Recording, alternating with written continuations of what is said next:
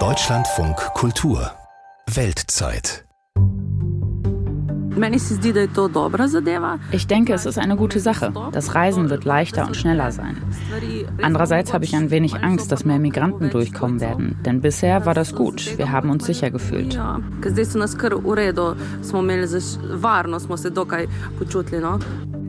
Die Frau, die das sagt, lebt im slowenischen Dorf Brežice. Das liegt 15 Autominuten vom kroatischen Grenzübergang Bregana entfernt. Der ist seit dem 1. Januar aber quasi verwaist, denn seit Kroatiens Schengen-Beitritt gibt es hier keine Kontrollen mehr. Wer nach Kroatien ein- oder ausreist, hat jetzt freie Bahn. Wird es jetzt auch einfacher für Geflüchtete? Mein Name ist Katrin Materna. Hallo. An der Grenze zu Bosnien und Herzegowina gab es in der Vergangenheit viele Vorwürfe gegen kroatische Beamte wegen ihres harten Vorgehens gegen Migranten. Unsere Südosteuropa-Korrespondentin Silke Hane wollte wissen, wie die Polizei jetzt mit Fluchtversuchen an dieser neuen Schengen-Außengrenze umgeht. Auf einer Anhöhe an der neuen Schengen-Außengrenze in Kroatien steigt eine Drohne in die Luft. Um das Grenzgebiet zu überwachen, hat die kroatische Polizei über die letzten Jahre technisch aufgerüstet. Sogar mit Nachtsichtkamera ist die Drohne ausgestattet. Die kroatische Grenzpolizei zeigt das moderne Equipment gerne her. Damir Butina von der Einheit in Zettingrad zeigt ins Tal. Uh, this little creek down there der kleine Bach da unten hinter der Straße, das ist der natürliche Grenzverlauf zwischen Bosnien und Kroatien. Unten im Tal reihen sich ein paar Bäume um den Bach. Dahinter steigt ein Hügel an, auf dem ein paar verstreute Häuser stehen. Der Hügel gehört zu Bosnien und Herzegowina. The whole area from left to right. Das ganze Gebiet von links bis rechts. Wenn wir Migranten sehen oder verdächtige Personen, die auf die Grenze zugehen, dann gehen wir auch Richtung Grenze. Und in 99 Prozent der Fälle kehren die illegalen Migranten dann um und verlassen den Bereich. Aber natürlich können wir die Grenze nicht zu 100 Prozent schützen. Manchmal betreten sie Kroatien und dann bringen wir sie zur Wache und sind natürlich verpflichtet, die üblichen Verfahren einzuleiten police station and we are of course obliged to go to procedure. So wie Butina seine Arbeit und die seiner Kollegen schildert, klingt sie wenig aufsehenerregend. Ihm zufolge geht hier alles ganz geordnet zu. Dabei stand Kroatien noch vor nicht allzu langer Zeit massiv in der Kritik. Maskierte Männer mit Schlagstöcken bewaffnet prügeln Migranten von kroatischem Boden aus zurück nach Bosnien und Herzegowina. Gut dokumentiert sind gezielte Schläge, Hundebisse, Pfefferspray und Elektroschocks. Hat Kroatien eingeräumt, dass Polizisten an der Außengrenze der Europäischen Union illegal und gewaltsam Flüchtlinge zurückgedrängt haben. Illegale Gruppenabschiebungen aus Kroatien nach Bosnien und Herzegowina, sogenannte Pushbacks.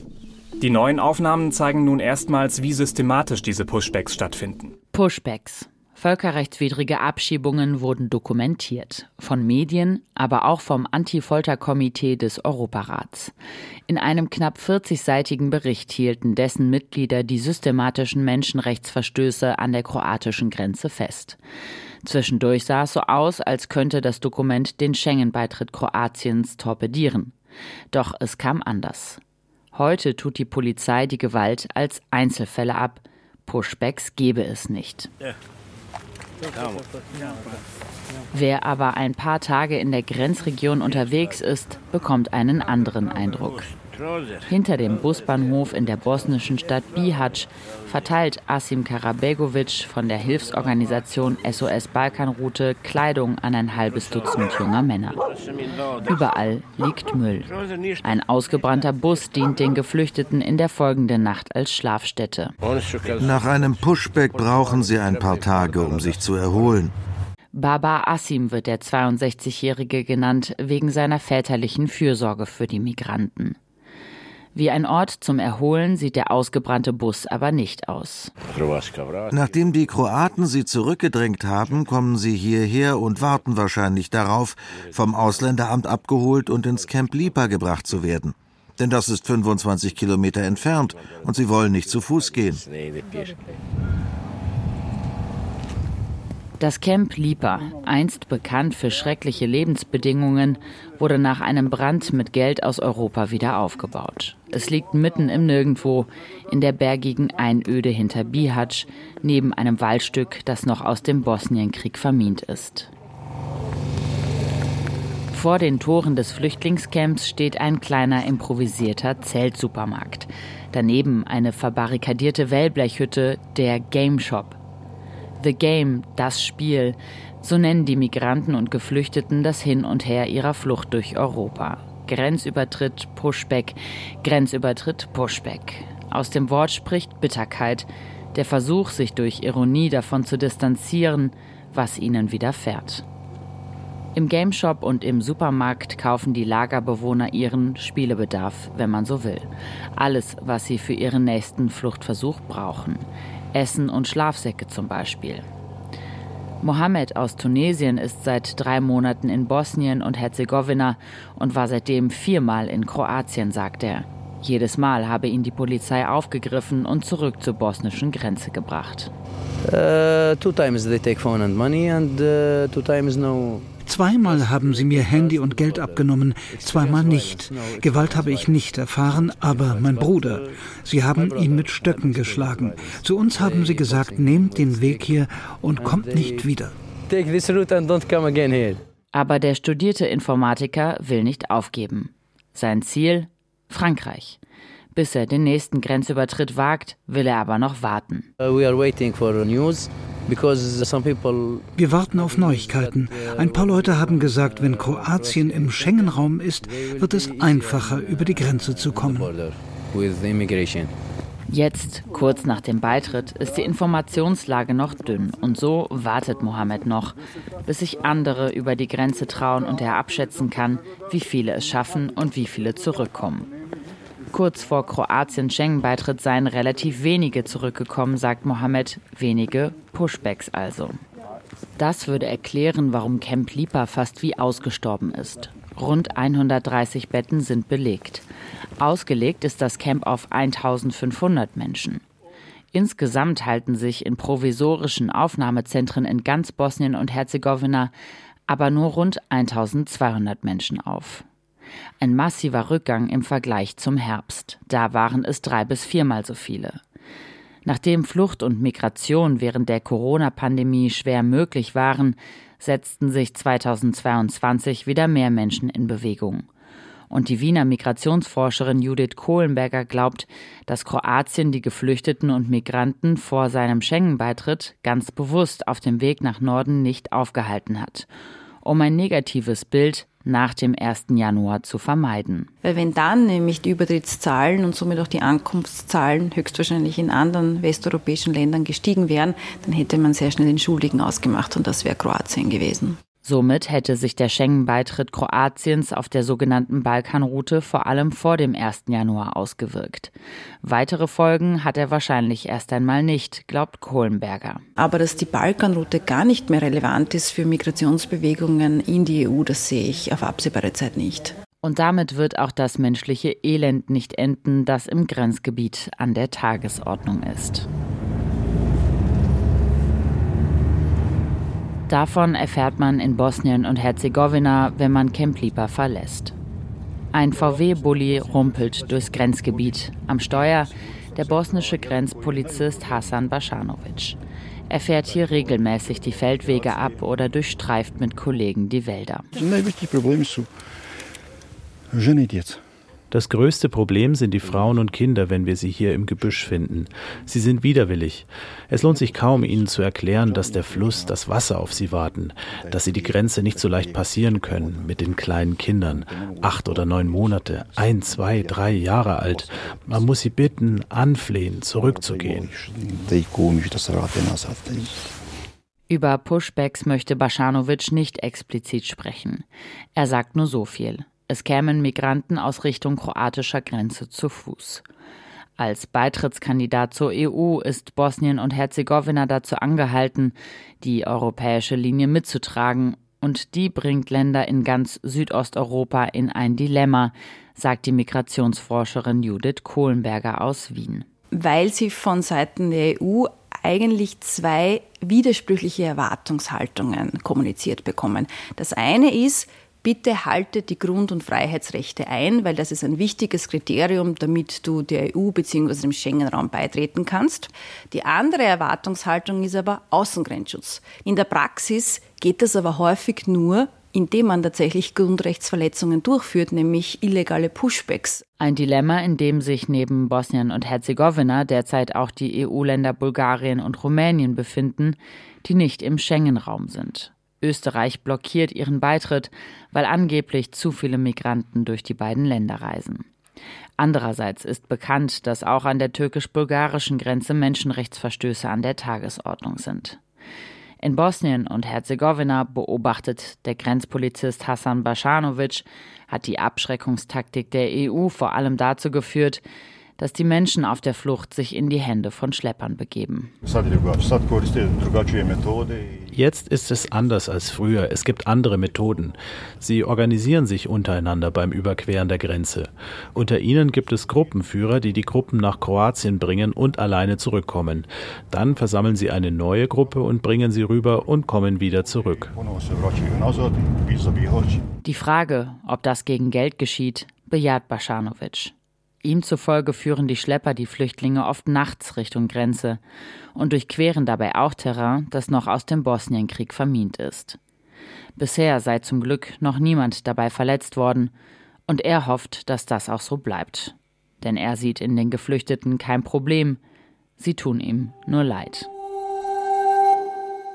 Und es sind viele, mit denen er da Mitleid haben kann, denn entlang der sogenannten Balkanroute wurden im vergangenen Jahr insgesamt wieder sehr viel mehr illegale Fluchtversuche gezählt als in den Jahren zuvor. Und nicht nur dort. Wie geht die EU damit um? Darüber spreche ich jetzt mit Caroline Born, Korrespondentin in Brüssel. Grüße Sie, Frau Born. Hallo, guten Tag. Frau Born, wir haben eben gehört, die Fluchtbewegungen über die Balkanhalbinsel haben im vergangenen Jahr stark zugenommen. Wie reagiert die EU darauf? Es ist auf jeden Fall so, dass das Thema Migration sehr weit nach oben auf die Tagesordnung gerückt ist. Also wir haben ja zusätzlich zu den vier Millionen Menschen aus der Ukraine jetzt neue Frontex-Zahlen für das vergangene Jahr, dass es da zu 330.000 irregulären Grenzübertritten gekommen ist. Das ist der höchste Stand seit 2016 und fast die Hälfte davon ist über die sogenannte Westbalkanroute gekommen. Da sagen Migrationsforscher zwar, das sind häufig Menschen, die wegen Corona feststeckten auf der Route und jetzt weiterziehen, also erklären so den Anstieg. Aber die EU-Kommission möchte da eine gewisse Handlungsfähigkeit zeigen und hat deswegen auch einen Aktionsplan für den Westbalkan mit 20 Maßnahmen vorgelegt. Unter anderem, dass man die Staaten bei Asyl- und Registrierungsverfahren unterstützen möchte oder aber, dass man für bessere Aufnahmebedingungen der Menschen sorgen will, also zum Beispiel die Unterbringungsmöglichkeiten dort verbessern möchte. Als eine Maßnahme soll ja der Grenzschutz entlang der gesamten Balkanroute weiter verstärkt werden. Was ist da genau geplant? Da soll vor allem die EU-Grenzschutzagentur Frontex bei den Grenzkontrollen helfen. Aber Frontex soll auch dabei helfen, dass man die Menschen gegebenenfalls wieder in ihre Heimatländer zurückführt. Und auch beim Kampf gegen Schleuser ist Frontex beteiligt. Und ich denke, man hört es auch schon raus. Das Ziel dieses ganzen Aktionsplans liegt darauf, dass man die sogenannte illegale Migration eindämmt. Eine Forderung ist ja auch, dass die Balkanstaaten künftig weniger Visa vergeben. Worum geht es da genau? Das hat sich Ende des letzten Jahres angedeutet, dass plötzlich viel mehr Menschen aus Indien in der EU waren als sonst. Äh, in Belgien waren es besonders viele Menschen aus Burundi. Und auf der Suche nach den Gründen ist dann die Visapolitik Serbiens sehr schnell in den Fokus geraten. Warum ist es so? Also Serbien hat vielen Menschen aus diesen Ländern Visa gegeben, und Serbien hat die Menschen eben über seine grüne Grenze weiterziehen lassen in die EU. Da hat man von EU-Seite interveniert, hat auf Serbien eingewirkt, dass man den entsprechenden Staaten keine Visafreiheit mehr einräumen soll. Es hat wohl auch ganz gut geklappt und Serbien hat da jetzt mittlerweile eingelenkt. Und damit will man die Migrationsbewegung über die Balkanroute also eindämmen. Das ist das Interesse der EU. Aber was erhoffen sich denn auf der anderen Seite diese Nicht-EU-Mitglieder davon? Was erwarten sie im Gegenzug? Ich denke, die sechs Westbalkanstaaten haben alle Interesse an Kooperation mit der EU, denn sie wollen ja irgendwann in die EU als Mitglieder kommen. Die verfolgt ja auf dem Westbalkan ein ganz klares geopolitisches Interesse. Also beim letzten Westbalkan-Gipfel hat Ursula von der Leyen, die Kommissionspräsidentin, auch wirklich gesagt, entscheidet euch, wo wollt ihr stehen? Und bei Serbien ist es eben am allerwenigsten klar, obwohl es eigentlich in diesem ganzen Beitrittsprozess mal ganz vorne lag. Wir haben vorhin über die Erweiterung des Schengen-Raums gesprochen. Durch den Beitritt Kroatiens, Rumänien und Bulgarien dürfen bisher ja nicht rein, weil Österreich eine Überlastung seiner Asylsysteme befürchtet. Wie wird es da jetzt weitergehen? Die EU-Kommission hat klar gesagt, dass die beiden Länder die Voraussetzungen für einen Schengen-Beitritt erfüllen und dass sie deswegen jetzt auch rein müssten. Aber Österreich und die Niederlande haben eben Nein gesagt. Österreich will jetzt Bulgariens Beitritt zum Schengen-Raum davon abhängig machen, dass die Grenze zur Türkei stärker befestigt wird. Und da fordert Österreich, dass die EU zwei Milliarden Euro geben soll für den Ausbau des Grenzzauns, was aber in der EU nicht gut ankommt. Also die Kommission hat den Grundsatz, kein Geld für Mauern und Stacheldraht zu geben, wobei es könnte sein, dass sich das Ganze jetzt in der Diskussion ein bisschen aufweicht, dieser Grundsatz. Jetzt haben wir ja gesehen, es sind mehr Geflüchtete in die EU gekommen. Auf dem Innenministertreffen zum Thema Migration letzte Woche wurde deswegen der Ruf nach mehr Abschiebungen laut. Sind Abschiebungen und Abschottung also jetzt die Lösung? Ich glaube, nach Ansicht vieler EU-Länder ja. Das lässt sich vielleicht ganz gut festmachen, dass fast die Hälfte der Mitgliedstaaten Geld fordert aus dem EU-Haushalt für Mauern. Aber ich denke, es ist auch ein Zeichen, dass die EU-Innenminister sich jetzt speziell mit Rückführungen beschäftigt haben. Da wurde auch gesagt, naja, das ist jetzt eben eine pragmatische Herangehensweise an das Thema, aber ich glaube, das ist mittlerweile auch eines der einzigen Dinge, auf die man sich beim Thema Asyl und Migration in der EU wirklich einigen kann. Wir haben jetzt auch Vorschläge von Manfred Weber von der CSU zur Auslagerung von Asylverfahren, also dass die EU Büros eröffnen soll in Nordafrika und dort ihr Asylantrag schon geprüft wird mit der Begründung, dass man dadurch die Menschen vor der gefährlichen Überfahrt abhalten möchte. Wir haben Italien, das Rettungsboote mit Geflüchteten erst gar nicht anlanden wollte, jetzt neue Regeln aufgelegt hat, wo die Rettungsorganisationen sagen, das ist eigentlich nur Schikane und behindert unsere Arbeit. Also die Tendenz in diese Richtung lässt sich auf jeden Fall erkennen. Bei dem Treffen ging es auch mal wieder um die sogenannte Dublin-Regel, die im Prinzip besagt, das Land, in dem der Geflüchtete zuerst ankommt, ist auch für ihn zuständig. Warum ist diese Frage noch immer so zentral? Weil es eigentlich der schwierigste Punkt ist, weil manche Staaten einfach sagen, wir möchten niemanden aufnehmen und deswegen dann auch eine Umverteilung innerhalb der EU schwierig wird mit dieser Position. Es gab jetzt ja auch immer wieder Versuche, zuletzt hat es der französische Präsident versucht, so einen Solidaritätsmechanismus zu etablieren, wo man sagt, man macht es freiwillig, dass man, es kam eine Zahl von 8000 aus Seenot geretteten Flüchtlingen zusammen, dass man die umverteilt das Ganze läuft aber nicht besonders gut. Also Deutschland hat dreieinhalbtausend zugesagt und hat bisher 400 übernommen. Deswegen versucht man das Ganze jetzt wieder verpflichtend zu machen. Und bei dem Vorschlag, der im Moment im Raum steht, ist es aber so, dass verpflichtend nicht heißt, dass man Flüchtlinge aufnehmen muss zwingend, sondern dass man auch einfach Geld geben kann. Und dann stellt sich natürlich die Frage, wer nimmt denn dann am Ende überhaupt noch auf? Da besteht einfach das Risiko für die Mittelmeeranrainerstaaten, dass an ihnen am Ende doch alles hängen bleibt und sie weiterhin mit dem Großteil der Asylbewerber klarkommen müssen. Die EU-Innenkommissarin Ilva Johansson fordert einen generellen Rahmen für die Migrations- und Asylpolitik. Wie soll der aussehen? Ich glaube, worauf man sich am ehesten einigen kann, ist, dass es bei dem Status quo, den man im Moment hat bei der Asylpolitik, bei dem kann es nicht bleiben. Es kommt momentan oft zu Rechtsbrüchen und es sind auch eigentlich alle unzufrieden. Also wir haben die Mittelmeeranrainerstaaten, die als Ersteinreiseländer einen Großteil der Verantwortung schultern müssen. Wir haben aber auch den Vorwurf an genau diese Staaten, dass sie die Flüchtlinge und Migranten einfach weiterziehen lassen. Und deswegen möchte man das Ganze jetzt neu auflegen. Jetzt ist ja für den 9. Februar ein Migrationsgipfel angesetzt, den die schwedische Ratspräsidentschaft als eine ihrer ersten Amtshandlungen angesetzt hat. Sind da denn überhaupt wesentliche Ergebnisse zu erwarten? Ich glaube nicht, denn die Vorschläge sind ja da seit Jahren.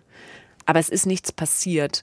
Und es wird zwar im Moment immer wieder gesagt, die Stimmung sei eigentlich gut unter den Ländern, deswegen sei jetzt so ein Möglichkeitsfenster da, aber wenn man dann genauer nachfragt, na, wo seht ihr denn Fortschritte, dann kommen häufig nur Worthülsen. Ich glaube, dass die Interessen innerhalb der EU einfach so unterschiedlich gelagert sind, dass ich im Moment keinen richtigen Weg sehe, wie man die zusammenbekommen soll. Caroline Born war das, unsere Korrespondentin in Brüssel. In der nächsten Folge unseres Podcasts schauen wir nach Neuseeland, ein beliebtes Reiseziel für Backpacker aus aller Welt. Die durften während des harten Corona-Lockdowns nicht kommen und irgendwie scheint man sie auch nicht vermisst zu haben. Denn die idealen Neuseeland-Reisenden der Zukunft sollen möglichst mit mehr Geld als Tütensuppen im Gepäck anreisen. Ich bin Katrin Materna. Bis bald.